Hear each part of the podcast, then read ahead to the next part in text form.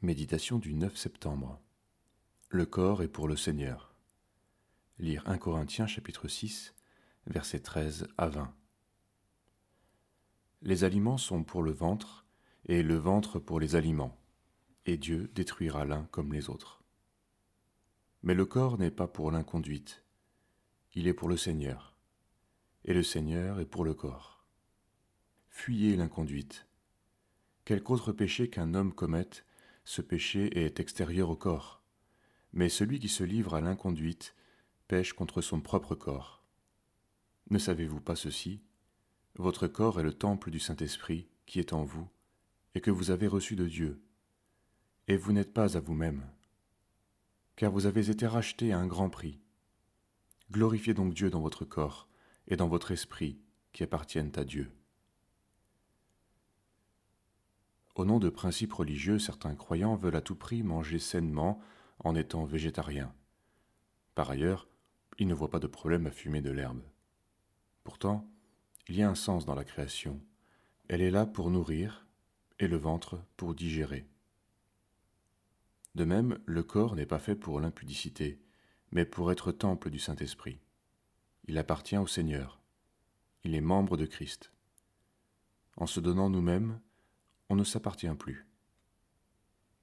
Le corps ne se limite pas à la seule enveloppe visible et sensible de l'être. Le corps humain est d'une autre essence que le monde animal. L'homme sauvé et régénéré connaîtra la transformation de son corps en corps de gloire. Voilà pourquoi les relations sexuelles touchent à quelque chose de plus profond que l'aspect physique, car elles touchent à la vie, création d'une famille, perpétuer la race, etc. Le péché de prostitution concerne les actes sexuels qui sont illicites, c'est-à-dire hors du cadre institué par Dieu.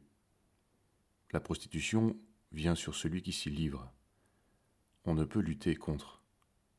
En revendiquant la liberté qui autorise la satisfaction de tous les désirs, nous tombons inévitablement dans l'impudicité. Face à ces réalités, les religieux adoptent parfois des méthodes radicales. Le réarmement moral, moral majority, mouvement américain de croisade morale, culpabilise ainsi les jeunes en les plaçant sous un joug difficile à porter.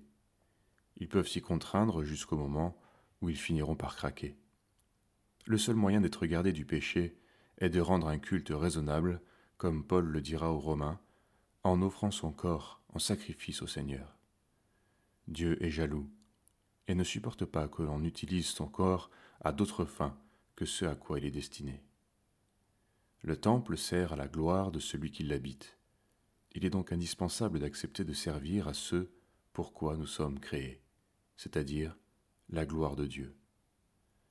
Ne livrez pas vos membres au péché comme armes pour l'injustice, mais livrez-vous vous-même à Dieu comme des vivants revenus de la mort, et offrez à Dieu vos membres comme armes pour la justice. Romains 6, verset 13.